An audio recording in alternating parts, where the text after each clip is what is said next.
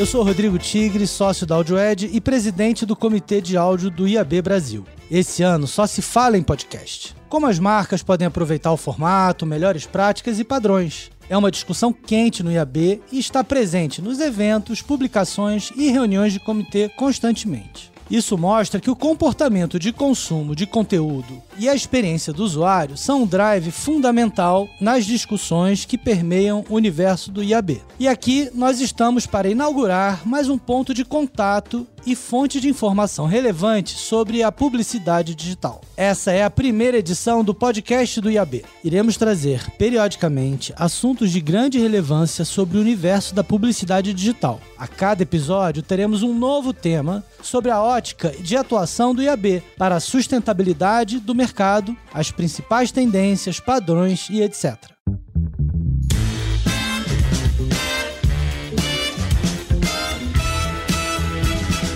Essa primeira temporada é patrocinada pela AudioEd, a maior plataforma de áudio digital da América Latina. No Brasil, falamos com mais de 42 milhões de pessoas através das rádios online, serviços de streaming e podcasts. O áudio digital já está na estratégia de comunicação da sua empresa? A AudioEd vem ajudando grandes marcas a falar com seu público através do áudio digital e podcast. Quer saber mais? Visite www.audio.ad e conheça mais as nossas soluções.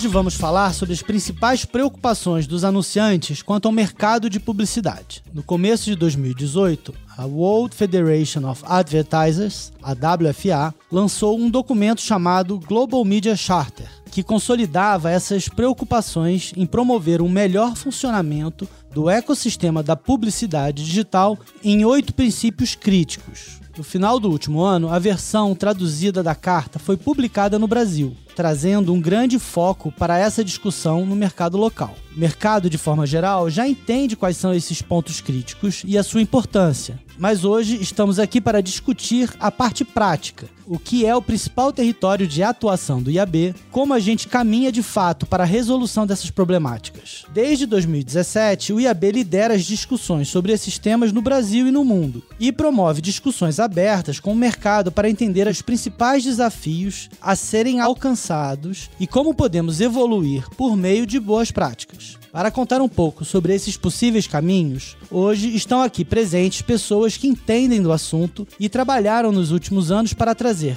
conhecimento e a evolução sobre esses temas para o mercado de publicidade digital no IAB Brasil. E hoje eu estou aqui com a Cris Camargo, que desde 2013 é, está à frente do IAB Brasil como a diretora executiva, contribuindo para o desenvolvimento do mercado digital do Brasil. Bem-vinda, Cris. Olá, gente, muito prazer estar aqui gravando mais um podcast para vocês. Estou também com o José Calazans, que é especialista da área de pesquisa da Globo, e ele é membro atuante do comitê do IAB já há muito tempo. Foi presidente de comitês do IAB, comitês de métrica de 2016 a 2017 e do comitê de medição cross-plataforma em 2018. Olá, muito prazer estar aqui. E eu tô também com o Vitor Belotti, Market Director da Zander. Ele também é membro do IAB já há bastante tempo e já liderou um comitê de Brand Safety e de verificações. Além disso, ele é professor do curso de mídia programática voltada para veículos. Oi, pessoal, tudo bem? bem Prazer aí estar contribuindo com vocês.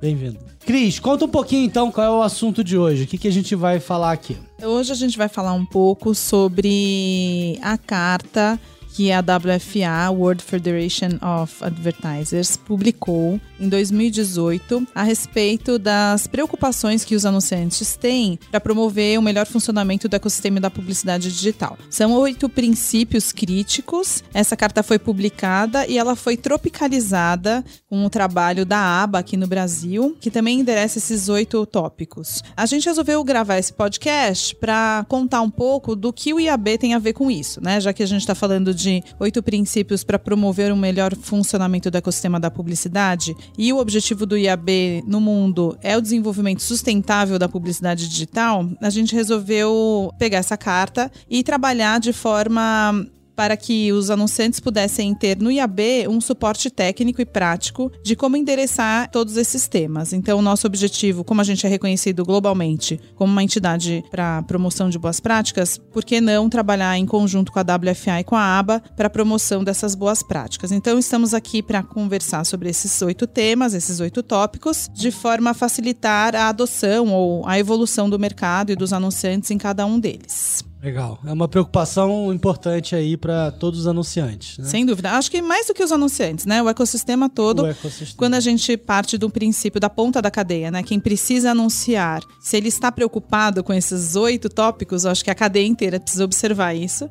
e precisa endereçar, porque nosso mundo ideal é que não haja mais nenhum desses tópicos como preocupação, mas sim como trabalhos contínuos e constantes, né? De todo o ecossistema. Então, ótimo. Cris, vamos trazer então essa discussão para cá e explanar quais são esses tópicos. Muito bem. O primeiro tópico é tolerância zero à fraude nos anúncios com compensação por qualquer violação. O segundo, incentivo às práticas de segurança de marca. O terceiro, limites mínimos de viewability. O quarto, transparência em toda a cadeia de suprimentos. O quinto, verificação e auditoria de terceiros como requisito mínimo. O sexto, abordagem de questões de Wallet Garden. O sétimo, melhora nos padrões de transparência de dados. E o oitavo, melhorar a experiência do usuário. São assuntos até que a gente já trabalha no IAB há mais tempo, né, do que a própria carta. São preocupações que a gente tem, principalmente por esse meio digital. Inclusive, como a Cris mencionou agora há pouco, é, o IAB,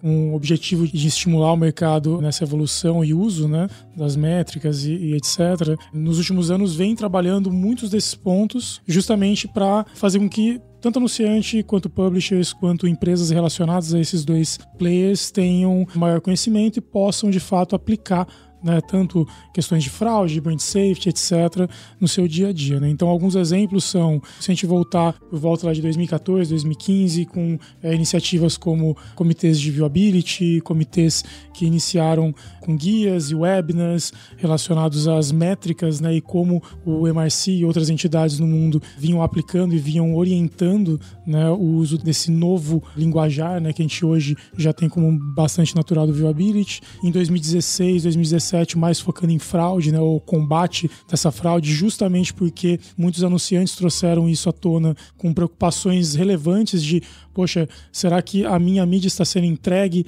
para um usuário real dentro de um ambiente que de fato é, é relevante para minha marca, né? Então, muitas ações dessas aconteceram nos últimos anos. Óbvio que existem materiais mais recentes, né, com atualizações e outros materiais que já estão aí né, há alguns anos tempo. prontos, exato. É. Bacana, como fonte de informação e de guia também, né? Porque eu acho que é, é uma orientação de como a gente deve seguir. Né? Uma fonte de conhecimento que está disponível no, no, site do IAB e que qualquer um pode acessar a qualquer momento, né? Então é mais um lembrete realmente que isso está disponível e é um trabalho já há algum tempo feito pelo IAB Brasil também, junto com os outros IABs no mundo. E é legal pensar que, se a gente fala né, de, de alguns anos para cá, falando tanto de viewability quanto de brand safety, quanto de combate à fraude, se a gente for comparando o que era né, o uso dessas métricas ou a atenção que se dava para esses tópicos que hoje estão na carta, cresceu muito. Né? Então, se a gente pega volta lá em 2014, quando a gente divulgou o primeiro, vai, a gente teve a primeira reunião para falar sobre viewability, e hoje você praticamente não tem nenhuma campanha dentro de um ambiente programático que não tem o filtro de viewability. Ou Já é seja, é uma coisa que está sendo sim, adotada sim, como padrão. Exatamente. Mas, exatamente. Pra, então, vamos lá. A gente tem o brand safety, viewability e a fraude, né? Que são três coisas que estão ligadas, mas são três coisas diferentes. Quando a gente pega, por exemplo, o Viewability, que a gente está trabalhando lá desde lá atrás, o que, que é o, o recomendado ou padrão? Existe um percentual para eu que sei o que é Viewability, mas não sei uhum. exatamente o que, que é o padrão? Existem, existem dois assuntos aí. Um é o padrão de uso, de compra, e outro é o padrão de medição. Tá, o ah. padrão de medição, ele continua sendo o mesmo padrão lá do MRC lá de 2013, né, 2012, 2013, que pelo menos um segundo do criativo, que o criativo tem que estar pelo menos 50% na tela ativa do usuário para display e pelo menos dois segundos consecutivos, 50% do criativo na tela ativa do, do usuário para vídeo. Isso é definição, é o modo de mensuração, mas é, eu só queria fazer um complemento aqui, porque precisa ter um cuidado nesse sentido, porque muitas pessoas olham isso e entendem que isso é uma recomendação.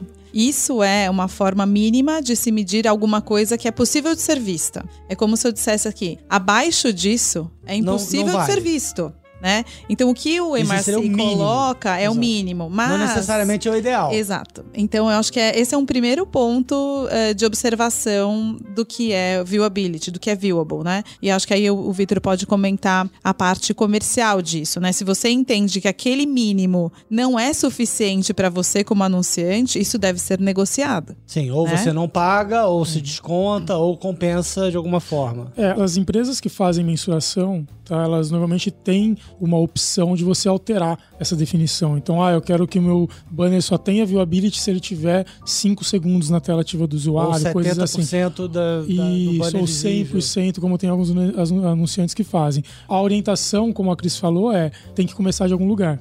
Tá? É, essa definição do MRC ela foi feita para que a gente conseguisse ter o opportunity to see, que é uma métrica que já existe no offline, nos outros meios há muito tempo.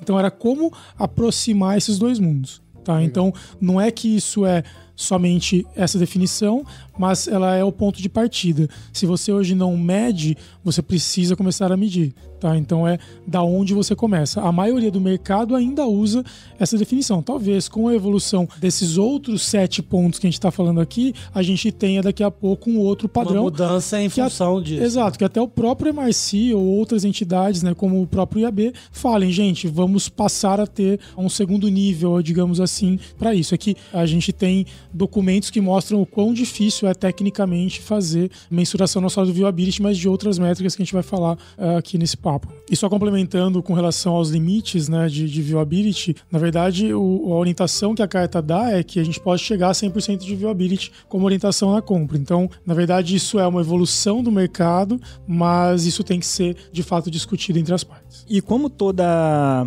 medição de mercado, você tem que ter bastante cuidado, entre outras coisas, com as possíveis discrepâncias entre medidores diferentes. E se não há padrões definidos pelo mercado, essas discrepâncias elas podem ser muito grandes, o que pode atrapalhar, inclusive, as negociações, porque um medidor ele pode estar estabelecendo lá os dois segundos consecutivos para vídeo com pelo menos metade dos pixels na tela, o MRC define, só que um outro também está usando esse critério, mas quando vai medir, ele mede de uma forma diferente do padrão definido pelo IAB para fazer as medições. E aí os resultados eles serão discrepantes, né? Um, um mesmo anúncio terá, a depender do anunciante, um Visões diferentes, né? Quer dizer, Exatamente. um vai dizer que tá bom, outro vai dizer que tá ruim. Exato. Exato. É. Exatamente. Aí você tem as questões tecnológicas, porque um medidor pode estar medindo o viewability com uma tecnologia chamada geometria, outro está usando otimização do navegador, outro está utilizando o iframe. Então, essas diferentes tecnologias de medição, elas precisam ser bem padronizadas e aí é necessário que haja um órgão fazendo isso, um órgão de mercado, que é o IAB, que entende do assunto,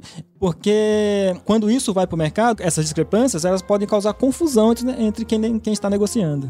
É muito importante a gente falar sobre questões conflituosas. Por exemplo, quando começou assuntos de fraude, ah, há fraude na publicidade. E todo mundo dizia: não, não vamos comentar sobre fraude, nossa, vamos observar que o mercado. É qualquer solução criada em qualquer setor da economia, na sequência, quando você cria uma solução, alguém vai criar.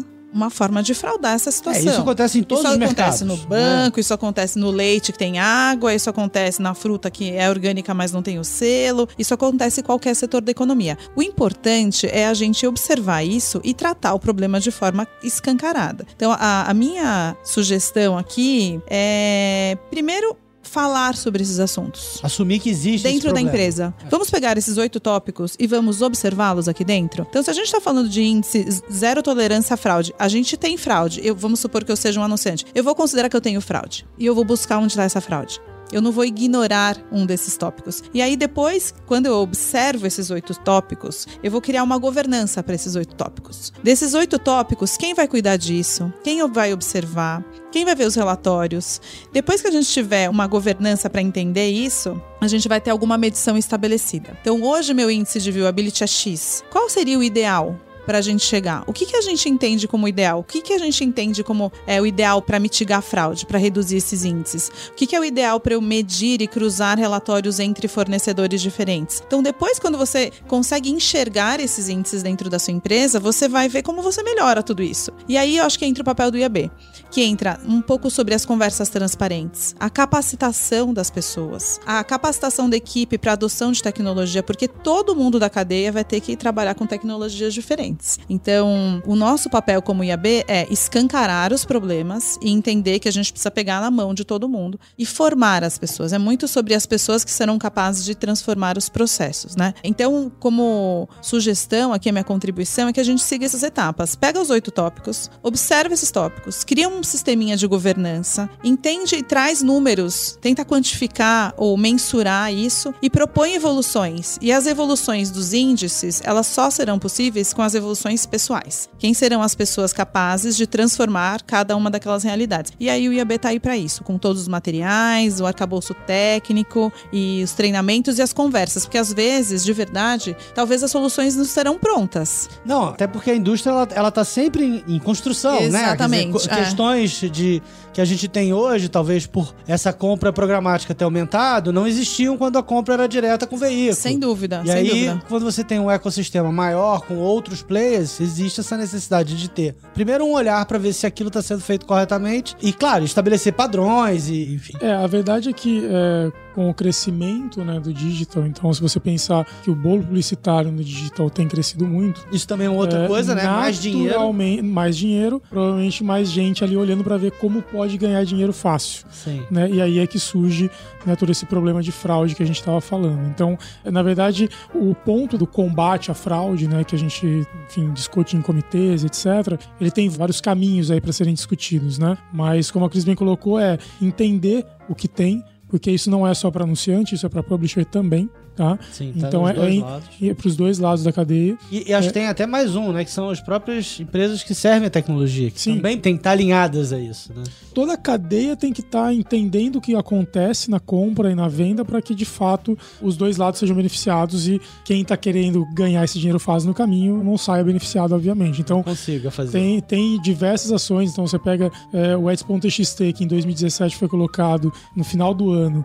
Tá? Hoje a gente praticamente não fala mais disso porque é um padrão. Isso Já foi adotado, já, foi virou adotado. padrão, é. Exato. Então, É. assim, a gente tem evoluções, claro que tem, 7 vindo aí, etc. Mas não é algo que se preocupa mais em, ah, será que eu devo colocar? Não, todo mundo coloca. Sim, Tá, então uma você tem- obrigação e adotado por todo mundo. Exatamente. Tanto para quem vende quanto para quem compra, tá tudo padrão com iniciativas desse jeito. Então, outras coisas, como a gente estava falando de, de Valbir, a gente tem falado muito de brand safety, né? Então, começa a olhar para o brand safety como o que ele de fato é. Não é que você vai sempre ativar um filtro de brand safety em toda a campanha. Se você está numa negociação direta com o publisher, né, com o veículo, você talvez não precise colocar um brand safety, um filtro de brand safety, a menos que seja keywords ou palavras-chave que você vai filtrar ali, tá? Mas se você está comprando direto com o parceiro, você conhece o inventário dele, talvez você não, você não Essa precise. questão não é tão importante. Exato. É, não é que não é tão importante. Você Não é, já não é está necessária ser comprando. vista. É, você já está comprando diretamente de alguém que você sabe que tem aquela qualidade. Porque o brand safety, na verdade, ele é um conteúdo não nocivo à sua marca. Tá? Então, não é que toda marca em qualquer conteúdo sempre vai ser unsafe ou sempre vai ser safe. Vai depender da sua campanha, vai depender do seu posicionamento naquele momento. Cada marca tem as suas questões relacionadas a aonde eles vão estar Exato. relacionados. Exato. né? Sempre que a gente fala desse assunto, o padrão é brand safety, é site de pornografia ou algo do tipo. Então, não é bem isso. É, tá? porque Existem tem alguns que são sites. unânimes, né? Quer dizer, Claro, a menos claro. que você seja é, Claro. algum, algum produto relacionado a isso, Isso. pornografia Ah, é uma Ah. questão. Mas Exato. tem algumas marcas que têm restrição, por exemplo, com vídeo, com crianças, é, outras Com são mais política. sensíveis à O política. tom, é, o tom se envolve algum tom religioso, filosofia, enfim, né? E Aí. todas essas definições aí, elas já foram bem estabelecidas pelo próprio IAB nos Estados Unidos, a, a partir dos comitês locais, definindo qual a distância que deve ter determinado anúncio em relação a determinadas palavras. né? ou a determinados contextos que envolvem segurança de marca. Isso tudo também já está estabelecido e quem faz esse trabalho de medição, de verificação de brand safety, segue as recomendações que os comitês do IAB definiram lá nos Estados Unidos para brand safety. Da mesma maneira, para o caso de suspeita de fraude, né? Os índices de tráfego inválido, eles já foram bem definidos também pelo IAB. É o caso, por exemplo, de até o ano passado, era obrigatório quem faz a medição e verificação de índice de fraude em publicidade digital seguir as, as listagens do IAB. As listagens do, do IAB eram obrigatórias até o ano passado. A partir do ano passado para cá, passou a ser obrigatório, além das listagens de locais e veículos URLs suspeitas de fraude, também a utilização por esses medidores de aprendizagem de máquina que são definidas pelo IAB com os requisitos necessários técnicos estabelecidos pelo IAB para você fazer essa verificação e separar as, as impressões suspeitas de fraude da contagem total das impressões de determinada campanha. Então, isso tudo são critérios bem, bem técnicos, bem específicos e que vêm sendo estabelecidos pelo mercado a partir do trabalho que os comitês do IAB fazem nos Estados Unidos, principalmente logo depois que o IAB Tech Lab se tornou essa representatividade global para cuidar disso com critérios técnicos, né? Então, sem esses critérios técnicos, não é possível você falar nem em combate à fraude e nem mesmo em controle de brand safety. Uma outra preocupação também é a transparência em toda a cadeia, né? Que acho que a compra de mídia programática, em alguns momentos estava umas caixas pretas, né? Isso está cada vez mais aberto e, e, e, o que, que a gente também tem feito sobre isso? Quais são as recomendações e o modelo de transparência, na verdade, ele vem já de alguns anos anos para cá, né, ganhando muita força, justamente porque os anunciantes também estão entendendo mais sobre o assunto, estão buscando parceiros que tenham esse modelo. Né? Então, ainda existem empresas que não são completamente transparentes, mas é o modelo de negócio delas. É, o que a gente enxerga, né? então, olhando o mercado e a evolução do mercado, com base em tudo que a gente acabou de falar, de métricas de verificação e etc., quando você toca no bolso, a gente, óbvio, tem uma preocupação extra a gente falou de fraude agora e foi exatamente por conta desse tipo de coisa. E o modelo de transparência ele traz para o anunciante um controle maior daquilo que ele está comprando, né? E, como é... ele está gastando, aonde ele está gastando. E, e não é que assim, na minha, na minha visão, não é que isso é algo atual só por conta do programático, mas por todo um ambiente que se desenvolve no modelo de mídia hoje. Então, ele vai muito além da, da mídia programática, mas ele vai em toda essa rede né, de compra de mídia que o anunciante quer saber o que está sendo gasto, para que está sendo gasto, em que momento está sendo gasto e como ele pode otimizar esse gasto. Né? Então, quando a gente fala de modelo de atribuição e etc., sem transparência você não consegue aplicar algo nesse sentido. Então, sempre que o anunciante puder né, trabalhar com transparência na compra que ele estiver fazendo, digital ou não digital, ele vai buscar isso. Eu acho que não é segredo para ninguém, a gente pode observar um movimento econômico e social. Em todos os setores as pessoas buscam transparência. Por que isso acontece? Porque a gente começou a entender a corresponsabilidade que a gente tem quando a gente influencia algo que não tem a transparência. Por exemplo, o trabalho escravo na indústria têxtil. Se você coloca o dinheiro num ecossistema ou numa cadeia de fornecimento, se você não tem o entendimento de onde está indo o seu dinheiro, você sim pode estar tá contratando ou contribuindo para crimes, para a não observação de minorias, para o não desenvolvimento social. Então, acho que essa a consciência social que a gente tem, que a gente tem evoluído né, uhum. nas últimas décadas, eu acho que traz um reflexo para nosso setor de publicidade. A gente é corresponsável, sim. Se eu coloco um dinheiro em algum lugar e fecho os meus olhos para onde esse dinheiro está indo, eu estou incentivando alguma coisa que pode ser tecnicamente não boa. Ok, esse é o menor dos problemas.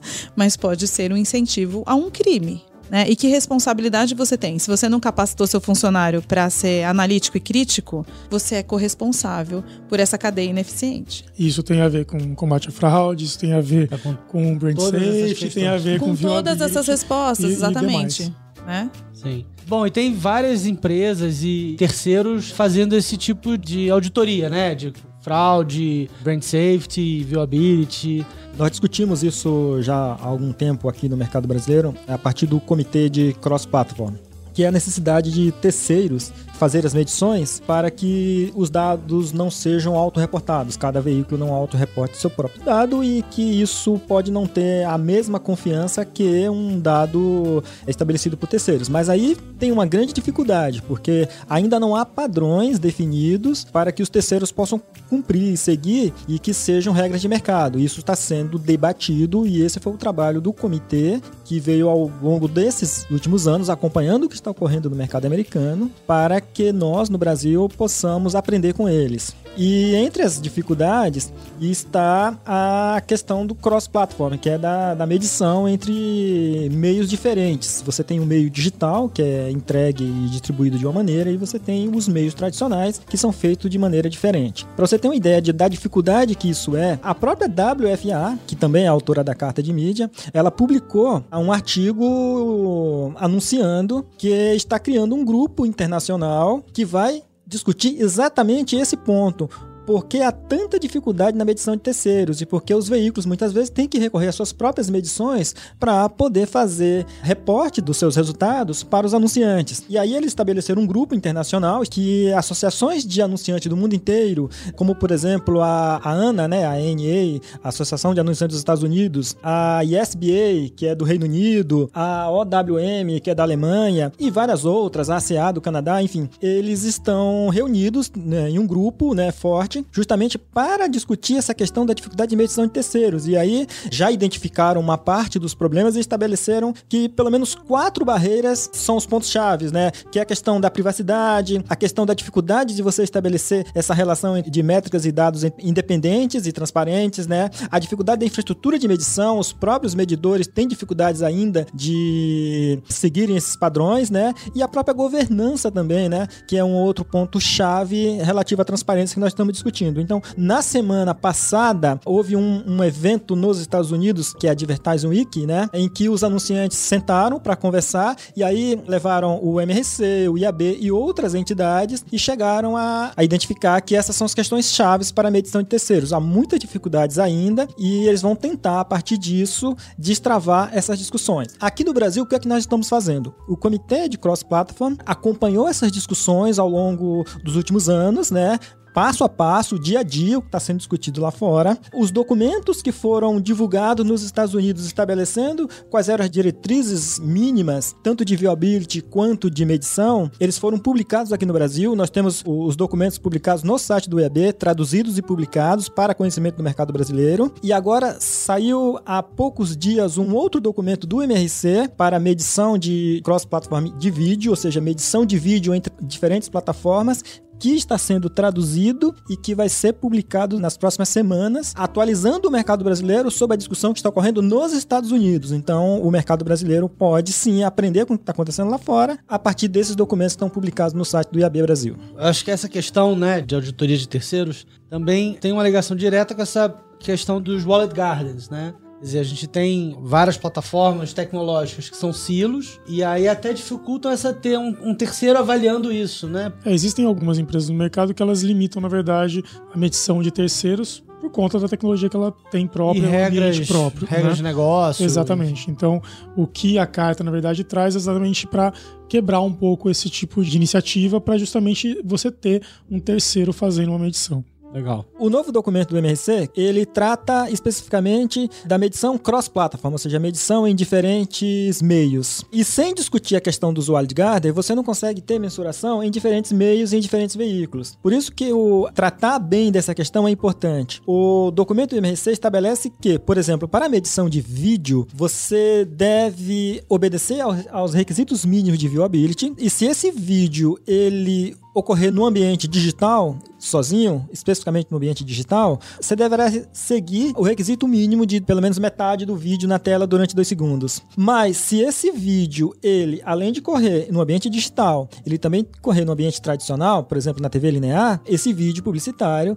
ele deverá cumprir 100% dos pixels na tela, ou seja, a peça inteira na tela do vídeo durante ao menos dois segundos. E aí, essa obrigatoriedade, esse requisito, né, estabelecido para o mercado americano, ele passa a ser obrigatório para todo o mercado, independentemente de ser um jardim murado ou não ser um jardim murado, né? É um requisito mínimo obrigatório para todo o mercado. E por causa disso, discutir isso já aqui no Brasil do usuário de guarda é importante, porque esse requisito, essa diretriz do MRC, ele vai de algum modo impactar o mercado brasileiro e é importante que nós hoje já acompanhamos essa discussão a partir de agora, porque E adote isso também aqui, né? poderá ou deverá ser adotado em algum momento, porque nós afinal de contas estamos falando do mercado digital, que é o, talvez o mercado mais globalizado que existe. Temos dois tópicos aqui, né? Um, o penúltimo deles é a melhora nos padrões de transparência de dados, que eu acho que é um assunto que vem sendo falado muito aqui, principalmente por causa da Lei Geral de Proteção de Dados, né? Que vai entrar em vigor em agosto do ano que vem. E aí é uma lei que todos nós temos que respeitar. Sim. É, mas é, fala um pouquinho pra gente, Cris. Eu vou falar, acho que depois o Vitor e o Calazans podem me complementar, mas aqui o IAB faz muita coisa a respeito disso, porque a publicidade digital, acho que por princípio, até na característica essencial dela, é o uso de dados para que você entregue algo eficiente. Né? Então, desde a forma como você planeja a sua campanha, o target que você determina, a frequência, acho que tudo isso envolve dado, né? É então, é crucial do- do- exatamente. do- da então, o. IAB, antes de existir a estrutura de uma lei, o IAB já falava sobre uma boa prática e a responsabilidade que a gente deveria ter quando a gente tem o dado de alguém. Porque você precisa ter uma relação estabelecida para que essa publicidade seja enxergada pelo usuário de uma forma agradável, né? O setor da publicidade, acho que é unânime, ninguém quer aborrecer a outra parte. Você quer tornar aquela mensagem uma mensagem eficiente para sua marca, para o seu produto, enfim, você quer um retorno daquele impacto. Então, exatamente antes de existir qualquer lei, a gente já trabalhava nas- no sentido da responsabilidade sobre esses dados. Agora, é, entrando especificamente no tópico da melhora nos padrões de transparência de dados, sem dúvida a lei é, acho que traz o primeiro ponto que eu falei anteriormente, que é a observação. Né? Acho que quando todo mundo tem isso como uma lei, todo mundo vai parar para ver. E eu acho que isso é muito positivo para o mercado, né? Nos últimos meses, eu acho que, que eu vi de painel sobre Todo LGPD. tá É, presente. não, não só todo evento, Sim, mas até eventos específicos sobre fora isso. né? disso, é. Então, é, é exatamente, eu acho que justamente por conta desses holofotes e etc., é, é um tópico muito importante, não só pelo fato da gente utilizar o dado em muitas das campanhas né, dentro do digital, mas sim porque é uma questão de responsabilidade. Então, as pessoas têm que ter a visão clara de que, as pessoas que eu digo, os profissionais que estão trabalhando, planejando, executando as campanhas, têm que ter essa responsabilidade. Do mesmo jeito que a Cris mencionou agora há pouco, de você comprar um inventário com fraude, que você não sabe aonde vai é, esse dinheiro exatamente, quando você fala de um dado que você está usando do, daquele usuário, você não sabe exatamente se aquele dado vai ser captado por alguém que pode querer fazer algo errado. Então, tem vários caminhos também que a gente pode pensar como problemas nesse ponto. Então, quanto mais transparente para o uso, para a aplicação disso também é muito importante. Nesse sentido de transparência,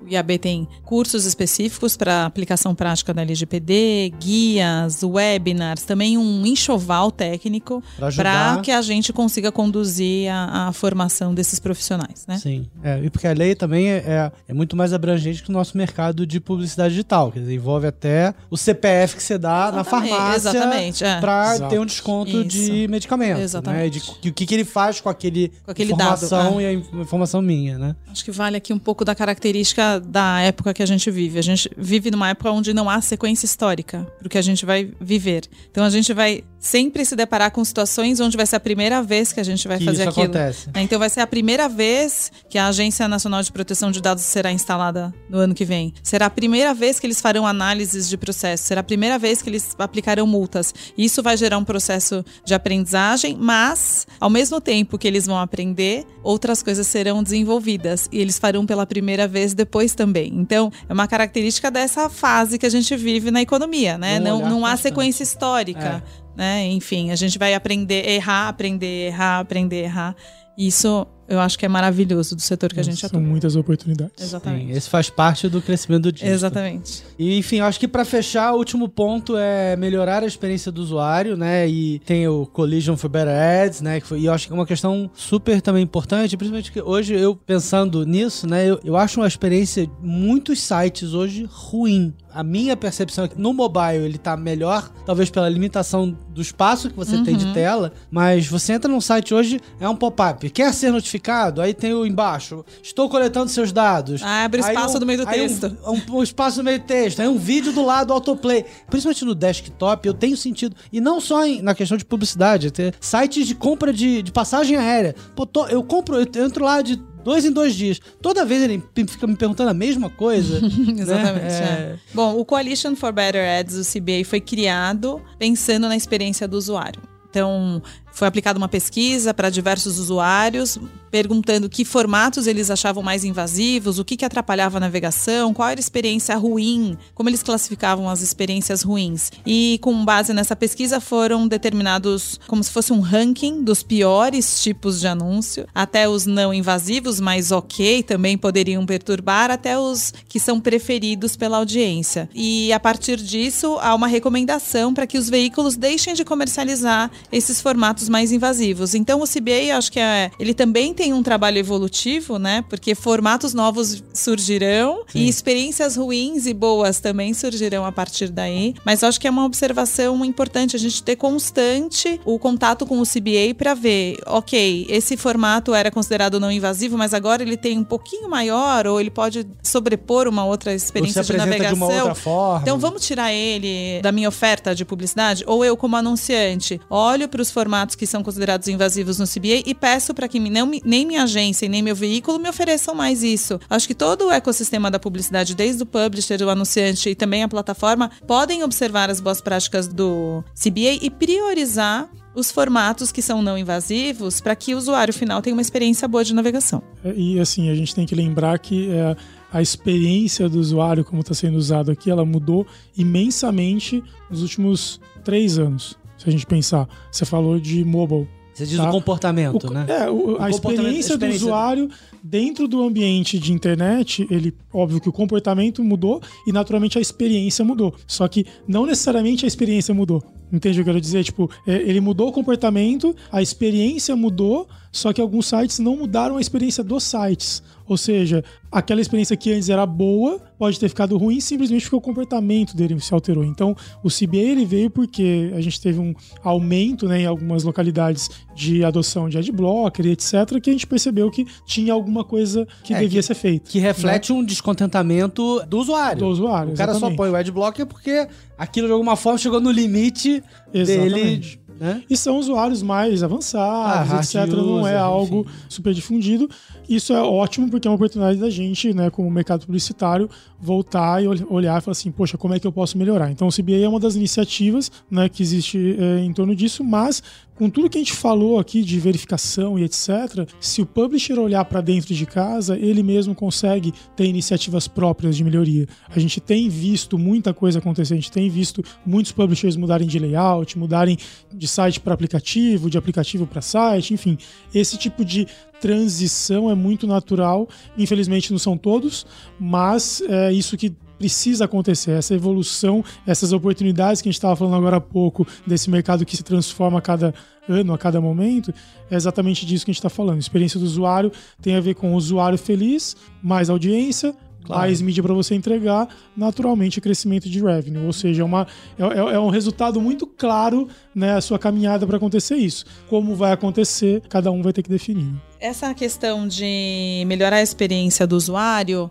também acho que vamos voltar no ponto que a gente precisa falar sobre isso, né? E para falar sobre isso, o IAB Brasil aqui liderou. Explicar o que é o CBA, que é o Coalition for Better Ads, não só para os seus associados como para o mercado, explicar qual foi o trabalho que o CBA fez de correr uma pesquisa para que os usuários classificassem como invasivos ou não invasivos alguns formatos, e também foi o IAB que pegou essa pesquisa que o CBA aplicou nos Estados Unidos e aplicou aqui no Brasil para ver se a percepção dos Estados Unidos, do usuário americano, era igual, era igual ao que acontecia aqui no Brasil. E acho que para nossa surpresa ou não surpresa, foi exatamente a mesma coisa. Os formatos invasivos, considerados invasivos nos Estados Unidos, os mesmos considerados aqui no Brasil. E a gente, enfim, continua, né? É observar, ter uma governança e continuar. São atos contínuos. Então, a gente continua aqui no, no Brasil com esse incentivo à melhoria da experiência do usuário. E acho que um, um ponto que a gente deve destacar foi o Chrome bloqueando os formatos invasivos, para que as pessoas não vendam mais publicidade invasiva e não comprem mais publicidade invasiva nas suas campanhas. Não, legal. A gente acho que abordou todos os pontos aqui. Vocês têm alguma consideração final, Casantes, que você quer falar alguma coisa, complementar? Eu gostaria de ressaltar que esses documentos que estão publicados no site do IAB Brasil, é, a partir do que foi definido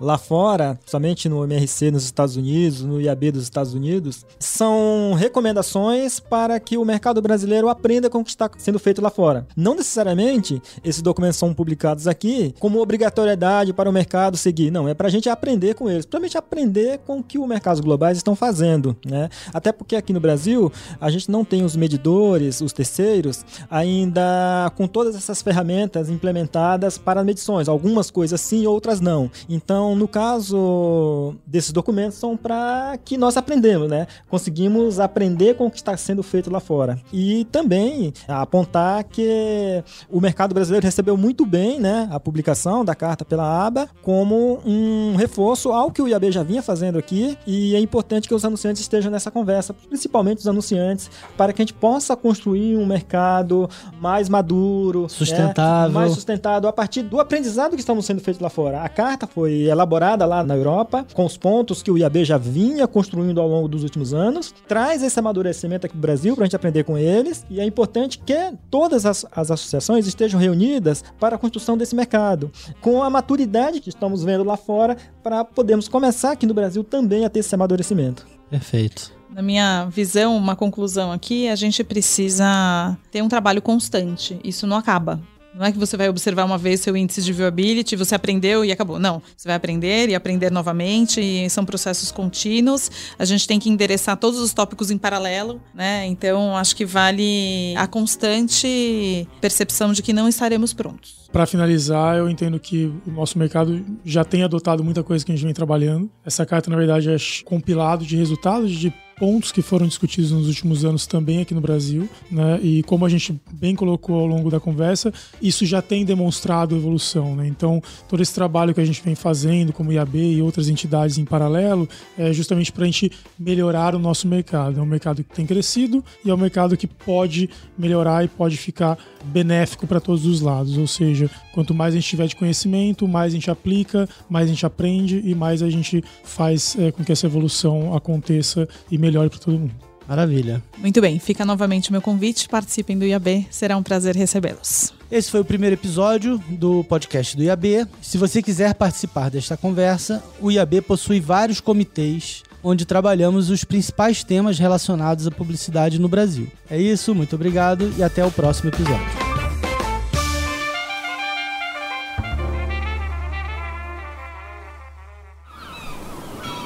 Este podcast foi editado pela Maremoto.